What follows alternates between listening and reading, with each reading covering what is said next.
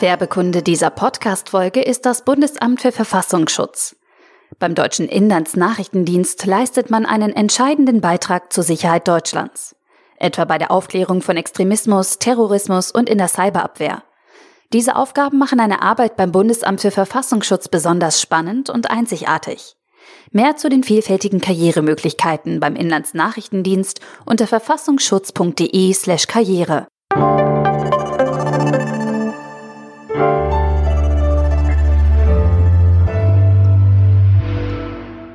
Frisch an die Arbeit. Ein Podcast von Zeit Online über die großen Fragen des Lebens und Arbeitens. Herzlich willkommen bei Frisch in die Arbeit. Heute zu Gast ist Ava Celik. Hallo. Du bist Bäckerin und hast eine eigene Bäckerei in Westberlin, in der Fasanenstraße. Aber vielleicht magst du mal erzählen, es ist ja nicht die klassische Bäckerei, sondern ein relativ neuer Laden, würde man sagen. Ist es ein Startup, was du da hast? Kann man so sagen, ja. Mhm. Also wir sind eine glutenfreie Bäckerei. Mhm. Wir machen ausschließlich glutenfreie Brote ähm, auf ganz alte Art und Weise. Das heißt, wir haben irgendwie ein neues Produkt, machen aber etwas auf eine alte Art und Weise. Wir backen nämlich nur mit Sauerteig. Wir mhm. verwenden keine Backhefe. Mhm. Und die Motivation, das zu machen, kam daher, dass ich selbst eine Unverträglichkeit habe. Wann hast du das angefangen? Die Diagnose hatte ich 2014. Mhm. Dann habe ich ein, zwei Jahre irgendwie damit gekämpft und gegessen, was es so gab. Und irgendwann kam die Entscheidung, okay, das alles ist so schrecklich, das schmeckt überhaupt nicht. Äh, entweder mache ich jetzt mein eigenes Brot oder ich höre komplett auf, Brot zu essen. Und das war 2016. Und dann hast du entschieden, ich mache mein eigenes Brot. Ich mache mein eigenes Brot. Ohne Brot kann ich nicht. Hast du eine Vorgeschichte damit? Also hast du immer schon gerne gebacken? Kommst du aus einer Bäckersfamilie? Gibt es irgendwie sowas, einen Anhaltspunkt, wo du gesagt hast, ja klar, Brot backen selber, das war naheliegend? Mm, also unfassbar gut gekocht hat meine Mutter immer. Ja. Sie hat die unfassbarsten Sachen gemacht, abwechslungsreich. Ich hatte in der Schule, wollten mir die Mitschüler schon mein Brot abkaufen. Mhm. Äh, meine Schwester hat unfassbar gut gekocht und ich habe mich dem äh, verschlossen. Also ich habe nie gekocht und nichts gemacht. Und dann war ich ein Jahr in Istanbul alleine. Hm. Das war mit 21, 20. Da habe ich zum ersten Mal angefangen. Da habe ich meine Schwester noch angerufen. Wie kocht man Nudeln? Wie hm. geht das? In der Zeit habe ich dann mich zum ersten Mal geöffnet, weil ich weiß, man muss es nicht so unfassbar gut machen. Man kann einfach mal sich ein bisschen rantasten. Mhm. Und äh, wirklich das zu machen, habe ich erst angefangen, als ich wieder zurück in Deutschland war. Wie kann ich mir den ersten Tag vorstellen? Du hast quasi dich vor Google gesetzt und geguckt, eingetippt, glutenfreies Brotrezept. Oder wie fängt man genau. das an? Ja, so fängt man natürlich an. Also ich wusste auch nicht, was ein Sauerteig ist. Hm. Ich wusste nicht, was die ganzen Mehle sind. Die, das sind ja ganz verschiedene Mehlsorten, die man so im Alltag nicht kennt. Hab angefangen zu googeln und natürlich sieht man dann immer ähnliche Rezepte. Hm. Also gibt es keine große Abwechslung. Und ich hatte schnell schon das Gefühl, dass die einfach nur einander kopieren. Hm die ersten Rezepte waren auch wirklich einfach mit Joghurt drin oder also mit Sachen, die da gar nichts drin zu suchen mhm. haben in einem richtig guten Sauerteigbrot. Ähm, habe angefangen, die nachzubacken, waren okay. Das ist natürlich immer toll, wenn etwas warm aus dem Ofen kommt, mhm. aber irgendwann merkt man, das ist nicht das Wahre. Und dann kam für mich der Punkt, das war schon nach wenigen Wochen, wo ich gesagt habe, okay, alles weg, alles, was ich im Internet finde, äh, mit dem werde ich nicht weiterkommen. Ich fange jetzt von null an. Und dann habe ich mir die Mehle vorgenommen, alle irgendwie studiert, wie sind die aufgebaut, wie malt man die, habe mir Studien durchgelesen. Also Studien, die auch einfach kompliziert waren, wenn man einfach nur ein Rezept machen will. Hm. Aber die haben mich alle weitergebracht.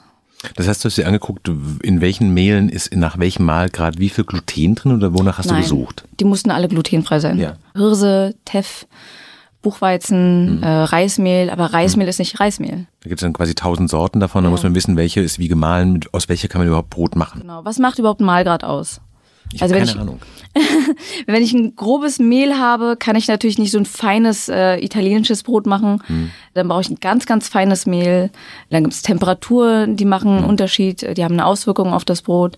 Wie backe ich das Brot? Worin backe ich es? In welcher Zeit? Wie, wie lange warte ich? Wie viel Sauerteig füge ich hinzu? Es gibt unfassbar viele Faktoren.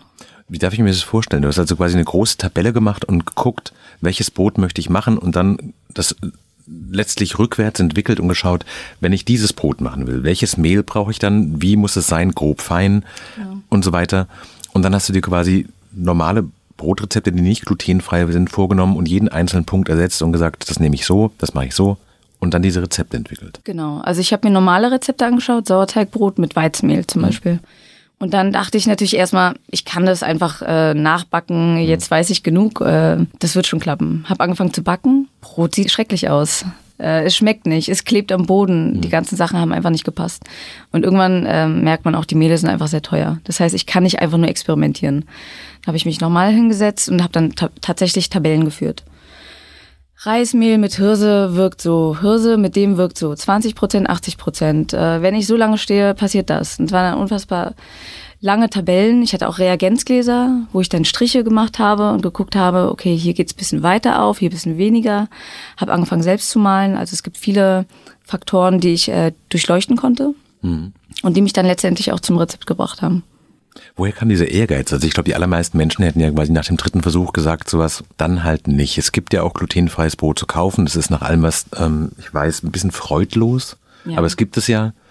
Und hätten quasi gesagt, dann verzichte ich halt zwei Drittel der Zeit und das letzte Drittel habe ich halt dieses glutenfreie Brot. Aber du hast dich hingesetzt und quasi ein Labor aufgebaut und dich in die Chemie reingestürzt. Das hat ja auch wahrscheinlich eine Zeit gedauert, oder? Es hat sehr, sehr lange gedauert. Also nur am Rezept zu arbeiten hat zwei Jahre gedauert.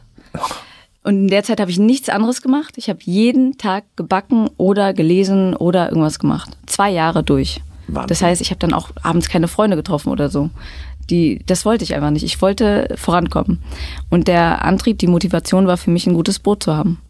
Aber erstmal nur für dich selber in dem Moment, Ja. oder? Das war noch keine Idee von einem Unternehmen oder davon, Nein. das zu leben. Nein, nein. Du warst davor Schauspielerin, richtig? Genau, ja. Was hast du gespielt? Verschiedenes, äh, Film und Fernsehen. Da bin ich relativ früh reingekommen, so mit 16 war das. Und zu dem Zeitpunkt, als ich dann angefangen habe zu äh, backen, war ich 26. Das heißt, zehn Jahre hatte ich hinter mir. Und äh, ich hatte einen ganz äh, klaren Bruch. Ich habe gesagt, ich will nicht mehr schauspielen. Ich mache das nicht ohne Alternative. Also ich wusste nicht, was ich stattdessen machen will, aber ich habe gesagt, das will ich nicht mehr machen. Und dann habe ich mich hingesetzt und habe mir jeden Tag zehn Sachen aufgeschrieben, die ich machen könnte. Da waren Erfindungen dabei, da waren Sachen dabei. Und ich dachte mir, wenn ich das jetzt einen Monat lang mache, dann müsste ich ja, weiß nicht, 300 Ideen haben.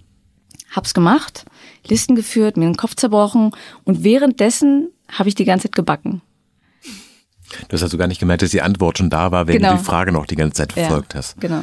Aber nach dem, was du erzählst, scheinst du sehr strukturiert zu sein, weil du, wenn du sowohl für deinen Job Zukunft als auch für das Brot große Listen führst, das muss man ja auch erstmal können. Also das ist Ja. ja viel nicht so gegeben, so viel Ordnung im Leben zu haben. Also ich denke, ich kann mich dann noch verbessern, aber wenn, wenn alles möglich ist, dann muss man ein bisschen Struktur reinbringen. Also bei Mehl war ja erstmal alles möglich. Und nachdem ich aufgehört habe, Schauspiel zu machen, war alles möglich. Und dann braucht man irgendwelche Anhaltspunkte und irgendein klares Bild von dem, was vor einem liegt, um weiterzukommen. Ist es komisch, so einen, ich sag mal, Traumjob aufzugeben, also einen Beruf, von dem viele, glaube ich, gerade auch als Teenager denken, ich will Schauspieler werden, ich will auf der Berlinale über den roten Teppich laufen, vielleicht im Kino zu sehen sein. Und du sagst mit 26, danke, das war's. Ja, also wenn man jünger ist, finde ich es auch okay, wenn man so denkt. Weil das natürlich viele Träume und man sieht ja auch viel und es verspricht einem sehr viel. Aber wenn man es zehn Jahre gemacht hat, dann weiß man natürlich, dass das einen ganz kleinen Teil ausmacht und dass der einem auch eigentlich nichts bedeutet. Also über ein- ich habe auch Philosophie studiert, nochmal so dazwischen. Ähm, und da fängt man natürlich an, vieles zu hinterfragen. Und dann war ich auch mal auf so einer Preisverleihung und dachte mir, was, was ist das hier eigentlich? Was mache ich hier eigentlich? Es hat eine Berechtigung für viele und ich glaube, es hat auch einen großen Sinn für viele, aber für mich hat es keinen Sinn gemacht. Ich habe gesagt, ich weiß nicht, wofür ich es mache. Ich bin in gewisser Weise ein Sprachrohr für Drehbuchautoren, für Regisseure, aber das sind eigentlich nicht die Geschichten, die ich erzählen würde. Und da muss man sagen, bei mir gab es einen Moment, wo ich mich gesehen habe mit 60. Es war auf einmal da, dieses Bild. Ich habe mich gesehen mit 60, wie ich in den Spiegel gucke und sage, okay, jetzt habe ich mein ganzes Leben lang Schauspiel gemacht. Und das war kein schöner Moment für mich. Also es hat sich für mich nicht richtig angefühlt.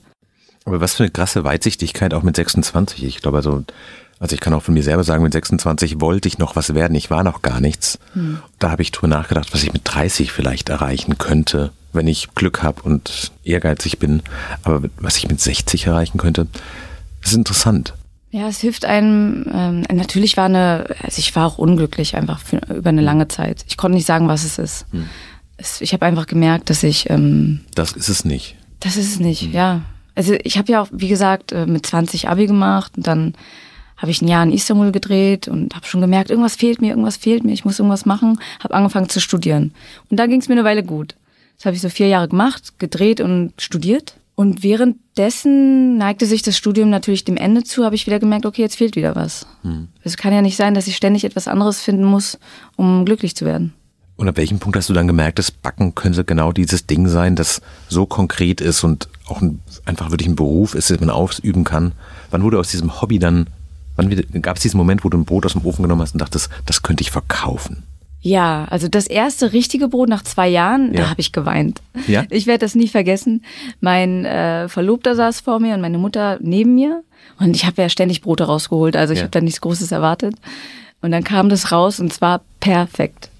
Ich habe einfach nur geweint. Die dachten, die ist, die ist verrückt. Aber das war, das war nicht der Moment, wo ich dachte, ich mache jetzt eine Bäckerei. Der Moment war, also ich habe Instagram, auf Instagram einfach die Fotos geteilt mhm. zu dem Prozess. Von den Broten, die nichts waren, für den Broten, die ein bisschen was waren, mhm. vom Sauerteig, einfach nur mich auch irgendwie bei Laune zu halten, mhm. würde ich sagen.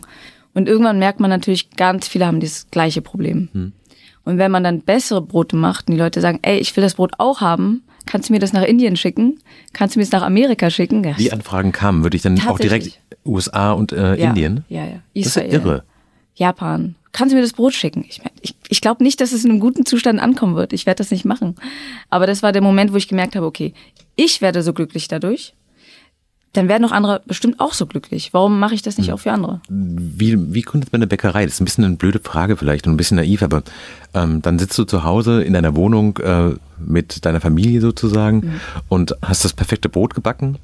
Und jetzt? Oh, ich weiß auch gar nicht, wie ich das, also damals hatte ich keine Ahnung.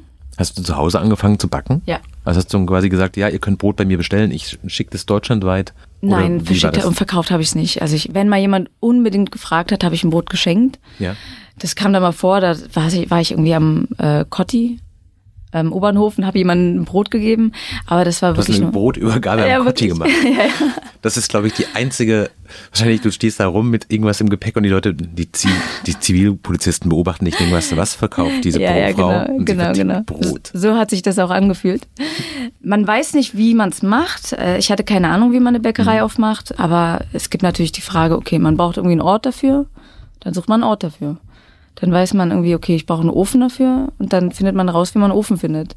Also wenn ich mir jetzt vorgenommen hätte, ich plane alles von A bis Z und ich muss jetzt jeden Schritt wissen, dann hätte ich es nie angefangen und ich hätte es nie umgesetzt. Aber man macht ja immer Aufgabe für Aufgabe. Aber du hast quasi aus deinem privaten Vermögen rausgesagt, sowas, ich miete jetzt eine Bäckerei an oder ein Ladenlokal an, ich kaufe mir jetzt den Ofen, mit dem man dann einfach nicht nur sein eigenes Brot zu Hause mhm. backt, sondern mehrere Brote gleichzeitig backen kann. Mhm. Ich richte diesen Laden ein und hoffe, aufgrund des Feedbacks, das ich über Instagram bekommen habe, dass dann auch Leute bei mir vorbeikommen und mir dieses Brot abkaufen. Tatsächlich war es so, dass ich kein Privatvermögen mehr hatte, nach zwei Jahren Rezepte hm, okay. probieren. Also es war dann irgendwann aufgebraucht. Klar. Genau. Und wenn man natürlich bei Null ankommt, sagt man, okay, jetzt muss ich, jetzt muss ich irgendwie hm. auch einen Schritt machen. Ich kann das nicht nur zu Hause für mich machen, sondern muss jetzt auch überlegen, wie es weitergeht. Da habe ich mit der Bank zusammengearbeitet also erstmal waren es viele Investoren, die mhm. natürlich irgendwie ein Teil davon sein wollten. Ich aber schnell gemerkt habe, dass, ähm, dass denen nur ums Geld geht und gar nicht um die mhm. Vision. Und das war für mich etwas, was nicht funktioniert hat. Also wenn, dann muss es jemand sein, der, der das auch wirklich toll findet. Haben sie auch, aber der auch wirklich dahinter steht. Dann habe ich mich für die Bank entschieden, mit der ich wunderbar mich verstanden habe, mit der alles gut geklappt hat. Und dann mietet man natürlich den Raum, hat das Geld und muss es jetzt richtig einsetzen. Also wenn man so eine große Summe zum ersten Mal hat, dann muss man natürlich schauen, dass man alles richtig macht.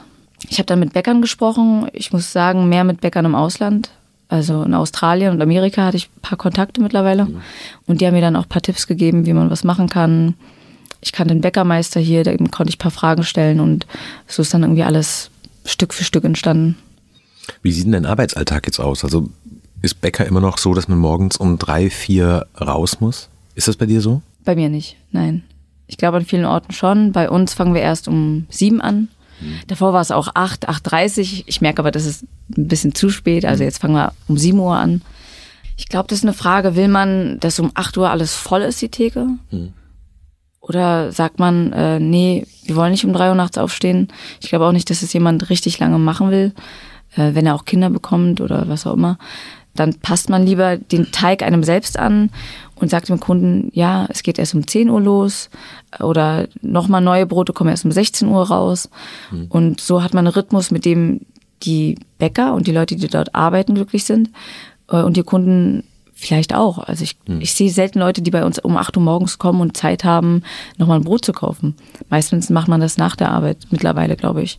Das heißt, du verkaufst aber wirklich Brotleibe, nicht die, diese geschmierten Stullen und sowas, von dem wir auch viele Bäcker leben, dass sie so mhm. Brötchen und Nein. sowas zu mitnehmen haben, was ja wirklich ein 8 Uhr morgens Geschäft wäre, Leute ja, auf dem Weg zur Arbeit. Und du verkaufst ganze Brote, genau. die die Leute ja wahrscheinlich sowieso erst auf dem Heimweg von Schule, Kindergarten, Arbeit genau. äh, einkaufen und dann ist deine Hauptverkaufszeit eigentlich. Ja, genau. Also mhm. mir ist es sehr wichtig, dass ich nicht in Gastronomie abdrifte mhm. oder in, in eine Leistung von, ich mache jetzt Brote und Sandwiches. Natürlich ist es auch etwas Gutes, weil man die Menschen versorgt.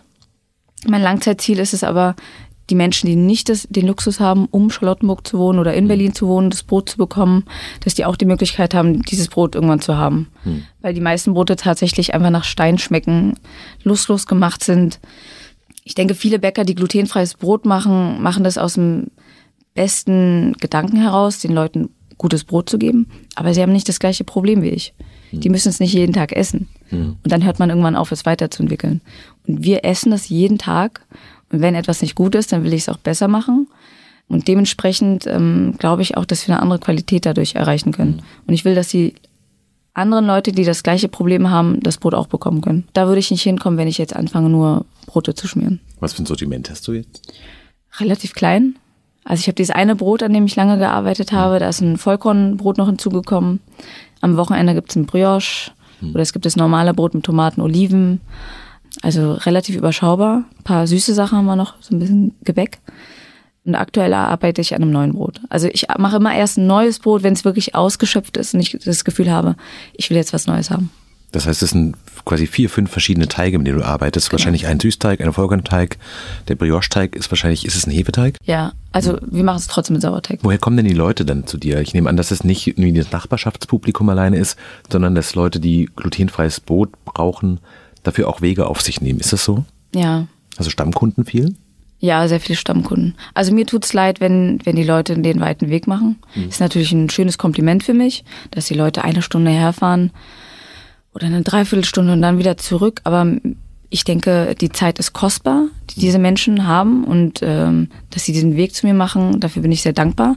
Aber ich finde, das sollte nicht so sein. Mhm. Ähm, ich hatte auch schon Leute, die aus Oslo angereist sind oder aus anderen Ländern, die sagen dann, ich bin jetzt extra. Angereist sind? Ja, also einmal war eine äh, Frau da, die ist aus Frankfurt gekommen, ja. am Flughafen. Sie meinte, ich bin jetzt gerade vom Flughafen gekommen und ich gehe gleich wieder zurück. Ich meine, sie hätten mir auch schreiben können. Ich, ich hätte auch eine andere Lösung gefunden. Es muss nicht sein. Und äh, deswegen will ich irgendwie nach Lösungen schauen, dass das Brot zu den Leuten kommt. Wir verschicken schon online. Ne? Genau, wir verschicken schon online. Wie viele Leute machen das? Also ist es so, ist es dein Hauptgeschäft eigentlich der Online-Shop oder ist der Hauptgeschäft die Theke? Der Online-Shop ist sehr groß. Ja? Ja, definitiv. Vor Ort verkaufen wir natürlich viel. Dann haben wir noch Restaurants, Cafés, die wir beliefern. Das heißt, ja, es gliedert sich so ein bisschen auf. Dann bestellen Leute bei dir zwei Brote und lassen die sich liefern nach, weiß ich nicht, Süddeutschland, irgendwo, Köln, genau. München. Genau, überall Dann verschickt ihr. Oder nee, europaweit verschicken wir. Europaweit. Genau. Also das Brot, das wir machen, dadurch, dass da ein Sauerteig drin ist, hält ja. das Brot länger. Äh, sechs Tage hm. ungefähr. Wir machen das Brot frisch, es kühlt nur ab, dann kommt es äh, in die Box rein und dann kommt es im besten Fall innerhalb eines Tages an. Hm. Dann hat man ein Brot, das immer noch vier, fünf Tage fantastisch. Ich hätte nie gedacht, also es, mir ist natürlich, ich habe keine Glutenintoleranz, aber ich hätte nicht gedacht, dass man sagt, man bestellt Brot im Internet. Aber das ist natürlich total naheliegend. Mhm. Gerade wenn du quasi das Rezept hast, über das sich viele freuen und wahrscheinlich auch nicht allzu viel Konkurrenz nach dem, was du gerade erzählst, oder? Ich glaube, in der, also ich, ich denke nicht, nein. Also es gibt Industriebrote, die machen viel Gutes auch, weil sie ähm, die Menschen irgendwie in einer Notsituation helfen. Mhm. Aber alle beschweren sich darüber, dass es nicht schmeckt, dass es, äh, dass es einen überhaupt nicht glücklich macht. Das scheint mir ja nicht eine Goldgrube zu sein. Kommen jetzt die Investoren zu dir und sagen, komm, wir machen eine Kette draus und ähm, nächste Filiale in Mitte, übernächste Filiale in Neukölln, dann Frankfurt, Hamburg. Ja, ja. Also es kommen schon so. aus allen Ecken Anfragen und Investoren, natürlich ja. auch im Ausland, die sagen, ja, lass uns das in Israel machen, lass uns das im, weiß nicht, im Iran machen, in der Türkei, lass uns das in Amerika machen, hatten ja. wir auch schon. Und da ist es wichtig zu sagen, nein. Ich glaube, wenn man was macht, was einem viel bedeutet, wenn man das Gefühl hat, das kann was wirklich Tolles werden, dann muss man lernen, Nein zu sagen. Und das in 99 Prozent der Fällen. Und ich glaube, das ist auch der Grund, weshalb ich heute wirklich glücklich bin mit dem, was ich mache mhm. und äh, keinen Bauchschmerzen in irgendeiner Weise habe. Weil ich immer wieder Nein sage, auch zu Kooperationsangeboten oder was mhm. es da alles gibt. Ich sage immer Nein. Das passt nicht zu dem, was wir machen es fühlt sich nicht richtig an und das ist nicht das, was ich vorhabe. Wenn du so auf deinen Arbeitstag guckst, was ist so der perfekte Arbeitstag für dich? Was macht dich glücklich? Ist es so einen möglichst ruhigen Tag eher zu haben oder so ein ganz schneller Tag, in dem total viel passiert? Mal so, mal so. Also im besten Fall kommt man immer ein Stück voran, mhm. sei es auch noch so klein. Also ich glaube, die meisten Unterschiede merken die Kunden nicht, aber für mich sind sie da. Wenn ich es schaffe, etwas ein Stück besser zu machen, dann bin ich wirklich glücklich. Mhm. Das natürlich immer, wenn wir von Kunden Nachrichten bekommen, die sagen, ich hatte seit zehn Jahren kein gutes Brot, ich habe geweint, Dankeschön. Das macht einen natürlich glücklich, ja, das, dafür macht man das. Ja. Aber im Arbeitsalltag sind die kleinen Schritte, die man irgendwie nach vorne macht. Stresst dich Überforderung mehr oder Langeweile? Langeweile, mit der komme ich nicht klar. Ist wahrscheinlich auch sehr viele Routinen, weil ihr jeden Tag das gleiche Brot backt. Ihr habt dreieinhalb, vier Sorten, die ihr macht. Mhm. Was machst du, wenn du merkst, so, jetzt bin ich irgendwo angekommen, muss denn sofort das nächste Rezept her, das du entwickelst? Langweilig war mir noch nie in den vier Jahren, muss ja. ich zugeben, nicht mal eine Sekunde, kann ich mir gar nicht vorstellen. Weil immer was da ist, mhm. was man tun könnte. Und das habe ich von meinem äh, Verlobten, dass ich auch nach einer Überforderung vielleicht suche mhm. oder nach dem nächsten Schritt schon schaue. Mhm. Da ist er sehr stark drin. Das heißt, wenn man jetzt in einer Sache ist und versucht, die besser zu machen, sollte man eigentlich schon überlegen, was kann ich als nächstes machen. Wie geht's weiter? Was wolltest du denn als Kind werden? Gute Frage. Also als ich Schauspiel gemacht habe, habe ich oft gesagt Regisseurin, was natürlich ja. Schwachsinn war, weil ich das gar nicht kann. Gute Frage, ich weiß nicht. Irgendwas auch, es hat sich, glaube ich, auch mal geändert. Also ich gucke immer so nach dem Bauchgefühl, was will ich gerade machen, deswegen springe ich auch immer in die Sachen rein. Hm. Wenn du so auf diesen Werdegang blickst, der quasi schon so ein paar verschiedene Haken geschlagen hat, siehst du eine Art Muster zu sagen, sowas wie, also wahrscheinlich gibt es Leute, die nach mehr Sicherheit suchen als hm. du. Ja irgendwie hast du schon so einen Antrieb, auch dass es dir persönlich was bedeuten muss und nicht einfach nur ein, ja. ein sehr gutes Auskommen ist. Also jetzt mit dem, was ich jetzt mache, ist natürlich ganz klar und stark, dass ich etwas machen will, was den, was irgendwie einen Mehrwert hat, was mhm. den Menschen etwas bringt. Davor war das nicht immer so. Also ich habe Philosophie studiert, ich habe Schauspiel gemacht, ich habe als professionelle Fotografin gearbeitet. Und das waren alles Dinge, da bin ich einfach nach meinem Bauchgefühl gegangen. Und ich glaube, ich habe so dieses intellektuelle Ich ausgeschaltet, das sagt, mhm. ja, mach mal lieber das, das wäre besser für dich. Ich hatte zum Beispiel ein gutes Abi, mit dem hätte ich alles studieren können. Und alle haben auch wahrscheinlich gesagt, studier doch was Tolles. Ich habe gesagt, nö, es interessiert mich nicht. Warum machst du Schauspiel? Das ist doch unsicher. Nö, aber ich habe jetzt Lust darauf. Mhm. Warum machst du Fotografie? Nö, ich, ich, ich fühle mich danach. Das ist das, was mich wirklich interessiert. Ich bin leidenschaftlich da drin. Also mache ich das. Glaubst du, dass Zufriedenheit im Beruf daher kommt, dass man seiner Berufung folgt? Absolut. Absolut. Gab es nie einen Punkt, wo du dachtest, ja, jetzt hat mich mein Bauchgefühl irgendwo hingebracht. Keine so gute Idee. Naja, dann habe ich ja damit aufgehört. Also beim Schauspiel war es ja so. Ich habe damit aufgehört, weil es sich nicht richtig angefühlt hat. Und ich glaube, so wirklich leidenschaftlich war ich da auch nie. Da musste ich ehrlich mit mir sein. Da hm. muss man einmal wirklich in den äh, Spiegel schauen und sich fragen, mache ich das, um etwas anderes zu erreichen? Mache ich das, um weil es gut klingt, weil andere das machen, oder mache ich das wirklich, weil ich darin leidenschaftlich bin? Und wenn ich darin leidenschaftlich bin, dann kann ich Berge versetzen. Erinnerst du dich an den Moment, an dem du gemerkt hast, das mit dem Brot hier, das funktioniert wirklich. Das ist nicht nur eine Idee, die ich habe, sondern ich kann wirklich davon leben, das ist wirklich ein Beruf. Ja klar, wenn man den Bankenkredit bekommt, wenn man sieht, dass die Leute das Brot haben wollen, wenn man merkt, irgendwie hat man es hingekriegt, eine Bäckerei aufzubauen. Also ich weiß auch gar nicht mehr, wie ich das alles gemacht habe. Das Technische drumherum, mhm. die Papiersachen. Äh, wenn man das alles geschafft hat, merkt man natürlich, das klappt. Ich muss nur dran arbeiten. Ich glaube, mit allem ist es so. Äh, wenn man sich die großen Meister anschaut, egal ob es Maler sind oder Musiker, die haben immer nur eine Sache wiederholt, immer wieder weitergemacht. Mein Vater hat auch mal gesagt, wenn man einmal mehr aufsteht, als man hinfällt, dann, mhm. dann kriegt man das hin. Mhm. Gibt es auch manchmal Tage, in denen du denkst, es wäre auch schön, einen Beruf zu haben, angestellt zu sein, nicht verantwortlich zu sein, so ein bisschen so deinen Dienst zu machen, zu sagen, ich bin um 9 Uhr in der Agentur und ich weiß, um 17.30 Uhr bin ich zu Hause und Wenn ich einen schlechten Tag habe, macht das nicht so viel aus, weil ich bin erstens nicht alleine und ich bin zweitens nicht verantwortlich. Also ich, ich kann das verstehen, wenn es jemand macht. Ich habe auch den größten Respekt davor, weil man sagt, meine Prioritäten sind andere im Leben. Ich will mich mehr um die Familie kümmern. Ich habe noch Hobbys oder was auch immer. Aber für mich selbst ähm, funktioniert das absolut nicht. Ich kann es mir nicht vorstellen, dass ich ähm, einen Weg vorgeschrieben bekomme und den dann lang gehe. Ich brauche ein bisschen die Unsicherheit, das Risiko. Ich muss wissen, es kann auch voll in die Hose gehen. Dann fühlt sich richtig an für mich. Wenn ich das Gefühl habe, okay, ich weiß jetzt, das und das bekomme ich davon, dann, dann kriege ich ein bisschen Bauchschmerz. Wie viel arbeitest du am Tag? Also in der Bäckerei mittlerweile nur noch zehn Stunden. Davor waren es mal zwölf, dreizehn. Also bis um 7 Uhr da und gehst um 17 Uhr nach Hause? Also ich komme teilweise erst um acht. Komme um Weil acht quasi dann deine um, Mitarbeiter den Teig schon angesetzt Genau, haben und die genau. ersten Schritte schon Genau. gemacht haben. Mhm. Also ich komme um acht und gehe um 19, das sind eher ja, elf Stunden, zehnhalb. War mehr am Anfang natürlich und dann geht man wahrscheinlich sechs Tage die Woche, oder? sieben Tage die Woche. Sieben Tage die Woche. Genau. Dann geht man natürlich noch nach Hause und denkt weiter nach. Und macht noch Abrechnungen, während man, Ja, manchmal. Ja. ja. Die mache ich, versuche ich dann auch in diesen, in der Zeit in der Bäckerei Mhm. zu machen. Im Idealfall. Ähm, und dann, wenn die Zeit in der Bäckerei vorbei ist, dann gibt es natürlich auch einen Austausch zwischen mir und meinem Verlobten. Der ist Filmemacher. Mhm. Er dreht jetzt seinen Debütfilm. Wir sprechen viel darüber. Wir sprechen viel über Ära. Also es tauscht sich immer so ein bisschen aus. Und dadurch hat man auch irgendwie eine Abwechslung im Kopf, die man noch ein bisschen braucht, um weiterzukommen. Hast du eine Zahl im Kopf, dass du weißt, so viele Brote müssen wir am Tag mindestens verkaufen, damit der Laden läuft? Ja, ich weiß, wie viel Umsatz wir machen müssen. Hm. Genau. Und ist es so, dass es ein Wochenendgeschäft ist oder zu zwei Dritteln aus dem Shop kommt?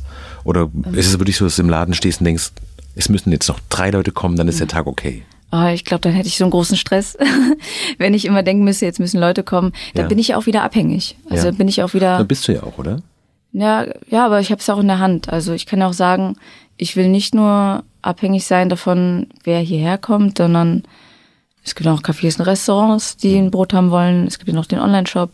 Man kann ja auch überlegen, ähm, wie man es noch weiter ausbauen kann und dann ist man wieder weniger abhängig. Aber natürlich merke ich, äh, Online-Shop Anfang der Woche mehr, Cafés und Restaurant in der Woche mehr und am Wochenende mehr im Geschäft. Ist es für dich ein gutes Gefühl, unverzichtbar zu sein, weil du ja die Chefin bist und die Erfinderin bist und ohne dich wahrscheinlich der Laden nicht funktionieren würde? Ist es für dich schön? Nee, macht mich eher traurig. Ich denke manchmal, also das Rezept teile ich aktuell noch nicht. Ja. Das heißt, ich mache jede Mehlmischung. Also auch deine Mitarbeiter kennen dieses Rezept Genau. nicht ganz. Dass sie niemand, nicht, niemand kennt das. Okay, also Genau. man kennt das ja manchmal von, in Berlin gibt es so verschiedene Gastrokonzepte, wo man merkt, die Mitarbeiter haben sich irgendwann selbstständig gemacht, weil die das Geheimnis verstanden haben. Ja, ja. Ja, klar, da gibt es auch paar, ein paar Jobanfragen, wo man dann auch schnell merkt, da geht es darum. Ja? Ja, es kommen auch viele Leute, die schreiben, äh, ich will dir das Rezept abkaufen, egal wie viel. Da sage ich, nee, das passiert nicht. Ich gebe es auch nicht umsonst, ja. Also beides nicht. Also Leute legen wirklich äh, quasi sagen so einen Zettel auf den Tisch und sagen, sag eine, schreib eine Nummer drauf, ich möchte dieses Rezept haben. Also die Nummer sagen sie noch nicht, aber also ich, ich habe auch keine Nummer jetzt jemals mir ausgedacht, weil es für mich Hm. Nicht unmöglich wäre. ja, es kommt für mich nicht in Frage. Es ist aber so, dass nur ich das Rezept habe und der Gedanke, dass mir etwas passieren könnte und dass es dann das Brot nicht mehr gibt, dass die Leute essen können, dass die Leute glücklich macht, das ist traurig für mich. Hm. Also im besten Fall bin ich ersetzbar. Bist du dir selbst ein guter Chef? Ich denke nicht in Chef sein oder nicht. Also dadurch, dass es etwas ist, was ich wirklich gerne mache, kann ich mir nicht vorstellen, mir eine Auszeit zu geben oder weil es ja das, das ist ja das, was ich machen will. Das ist ja irgendwie im Alltag da und ist etwas, wo ich eine Vision habe und etwas, was ich gerne mache. Wenn ich mir eine Auszeit nehme, dann weiß ich, ich tue das, weil es wieder dem Unternehmen gut tun wird. Aber kannst du dir selber sagen so, aber das war ein super Tag, 17.30 Uhr ab und See, nicht mehr über Arbeit nachdenken, war gut. Äh, es war ein guter Tag, sage ich. Ja. Ich frage mich auch, wie geht's dir? War alles gut heute? Was ein guter Chef machen sollte? Das mache ich schon. Da versuche ich irgendwie mit mir in, eine, äh, in einen Dialog zu kommen. Aber also natürlich habe ich auch Hobbys, aber die ich investiere dann die Zeit, die ich habe, lieber mit der Familie. Die ist mir sehr, sehr wichtig. Und äh, insofern könnte man sagen, ja. Die Aussicht, irgendwann in Rente oder Pension zu gehen, ist es für dich sowas, wo du denkst, irgendwann ist es auch schön, einfach nichts mehr tun zu müssen und alle seine Zeit für sich zu haben? Oder du denkst eher so, was soll der Mist? Ich mache das so gerne, ich will das eigentlich immer machen? Ich, ich habe mal was gelesen, dass die äh, ältesten Menschen der Welt oder vor allem in Japan kennen sie das Wort Rente nicht. Da macht man immer weiter. Also es, es sollte natürlich nicht an irgendwie Geld verdienen gekoppelt sein, aber ich glaube, wenn ich alt bin, werde ich auch ähm, im besten Fall irgendwo so einen Garten haben oder ein Stück Land und dann werde ich wieder ein, ein neues Projekt machen. Bäume anpflanzen. Mhm. Da werde ich überlegen, wie macht man das Beste, keine Ahnung, wie baut man den besten Kohl an. Also ich glaube, ich werde immer irgendwas machen. Und immer was optimieren auch? Ja, ja, auf jeden Fall. Du meinst, du kannst es gar nicht wirklich nur als Hobby machen, weil dann kommt wieder die Tabelle in deinem inneren Auge, dass du denkst, der beste Kohl muss so und so angegossen und bewässert werden und angebaut werden. Und diese Erde ist die beste Erde für den Kohl. Ich glaube schon. Wahrscheinlich, ne? Ja. Also als ich Schauspiel gemacht hatte und Zeit dazwischen hatte immer wieder, ich wusste nichts mit der Zeit anzufangen. Ich glaube, ich habe auch viel Irrsinn gemacht und die Zeit hat sich aber sehr leer angefühlt. Also angenommen, ich wäre jetzt unfassbar reich und würde sagen, sowas, ich gebe dir jeden Monat Geld und du arbeitest nie wieder. Gibt es so einen Betrag, wo du sagen würdest, wenn ich gar keine finanziellen Sorgen mehr habe, also weiß ich nicht, 10.000, 15.000 Euro, du sagst, nee. ich höre mit, mit dem, ich lasse mir quasi meine Leidenschaft abkaufen. Nee. Also wenn mir jemand jeden Monat äh, 100 Millionen gibt, dann überlege ich mir, was kann ich mit den 100 Millionen machen, um wieder. Aber ich würde niemals äh, aufhören, das zu machen, was ich gerne mache. Ich könnte überlegen, was ich wieder den Menschen Gutes tun kann, wie man das mhm. Geld nutzen kann, wo man das hintun kann, damit es Sinn macht. Mhm. Aber für mich alles Geld der Welt ist nichts wert. Nee. Glaubst du, dass gerade bei so einem Projekt, wo der Anfang natürlich speziell interessant ist und auch speziell, du hast vorhin gesagt, so, du brauchst diese Anspannung und das Gefühl, es kann auch schief gehen. Mhm. Glaubst du, dass die spannendste Zeit eigentlich durch ist oder wird es noch interessanter ab jetzt?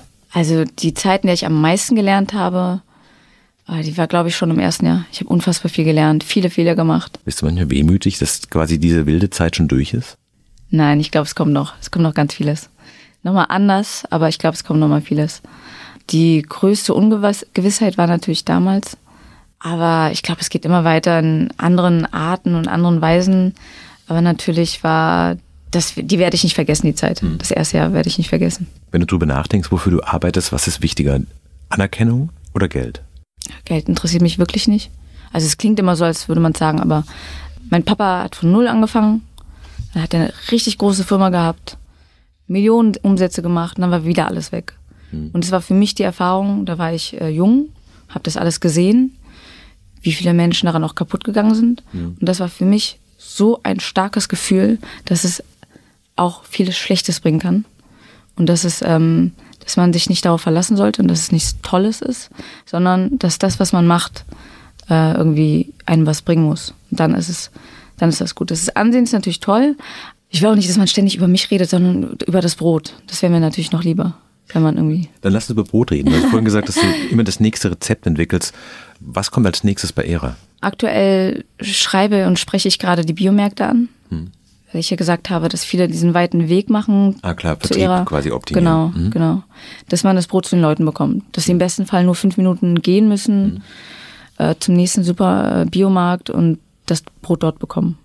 Das wäre für mich äh, erstmal ein guter Schritt, den, den wir machen wollen und sollen.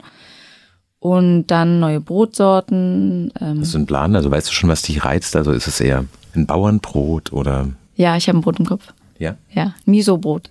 Miso-Brot? Genau. Miso ist eine fermentierte Sojapasta. Ja. Ich und die kann, Suppen. Ja, ja, genau, ja. genau. Gibt's auch in Suppen. Ähm, Damit machst du mit Brot machen. Das will ich ins Brot machen, genau. Mit Honig. Also ich weiß, bestimmte Geschmäcker gefallen mir. Ja das Vollkornbrot, das wir haben, das ist eigentlich ein Brot nachempfunden, das hatte ich in meiner Kindheit und das gab es im billigen Discounter. Das sieht so ein bisschen aus wie so ein, ähm, so ein Schwarzbrot, ne? so, ja. ganz, so ganz grob, genau. so ganz körnig, ja. wo man sofort so Frischkäse drauf machen möchte. Ja, das passt auch gut. Ja. Das hat viele Körner, es ist sehr intensiv, es hat auch eine gewisse Süße. Ähm, es ist ein Brot, das einfach, das man an sich essen kann. Mhm. Das wollte ich machen damals. Und ich hatte das Brot im Kopf äh, vom Discounter damals, das hatte ich immer gegessen, aber das war natürlich nicht so gut gemacht. Das war einfach nur Hefe und schnell gemacht und mhm. industriell. Ich wollte dieses Brot besser machen. Und als ich es hatte, war ich natürlich unfassbar glücklich. Und dann kommt irgendwann der Gedanke, ja, ich liebe doch Miso. Mit Honig schmeckt es unfassbar gut. Wie wäre es denn, wenn es in einem Brot wäre? Wie schmeckt mhm. das dann? Kommen auch Leute zu dir und wünschen sich Sachen? Also sie sagen sowas, Ich würde so gerne mal wieder, ich weiß nicht, ein Baguette essen oder eine Brezel essen. Ja. Ähm, könnten Sie sowas nicht entwickeln? Ja, also es gibt natürlich ganz, ganz viele Anfragen äh, von Croissant, was ich selbst gerne machen möchte. Ja. Zu ähm, Baguette, Brötchen ganz viel. Hm. Aber dann würde ich wieder etwas machen, was für mich nicht ganz oben auf der Prioritätenliste ist. Und dann kann ich es nicht mit dem gleichen Elan machen. Und dann muss ich leider oft sagen, äh, es kann sein, dass wir es machen. Es kann aber auch noch ein bisschen dauern. Hm. Einfach klug priorisieren. Ja, das machen, wonach man sich wirklich fühlt. Fantastisch, klingt ganz toll. Ohne dass ich eine Glutenunverträglichkeit habe, möchte ich jetzt sofort losfahren und in eine Bäckerei kommen und mir alle Brote einmal anschauen und die probieren. Bei uns im Laden ist es auch so, da steht nirgendwo äh, glutenfrei drauf. Also im besten Fall merkt man es gar nicht. Das ist so mein Anspruch. Man geht rein, äh, es sieht einfach aus wie eine Bäckerei. Natürlich ein bisschen anders, irgendwie moderner, aber nirgendwo steht glutenfrei, nirgendwo hat man das Gefühl, man ist irgendwie krank oder nicht krank. Im besten Fall ist ein Brot für alle. Falls Sie jetzt Leute zuhören und sich fragen, wo ist denn diese Bäckerei? Wie heißt sie? Sie heißt Era und ist in der Fasanenstraße in Westberlin. Und der Online-Shop ist zu erreichen unter. www.erabread.com. Schön, dass du da warst. Das war sehr interessant. Herzlichen Dankeschön. Dank. Danke. Das war frisch an die Arbeit. Heute zu Gast war Albert Celik von der Bäckerei Era in Westberlin, die glutenfreies Brot erfunden hat. Und wenn Sie Fragen oder Hinweise zu unserem Gespräch haben und zum Podcast allgemein, schreiben Sie uns gerne an frisch an die Arbeit zeit.de. Herzlichen Dank fürs Zuhören.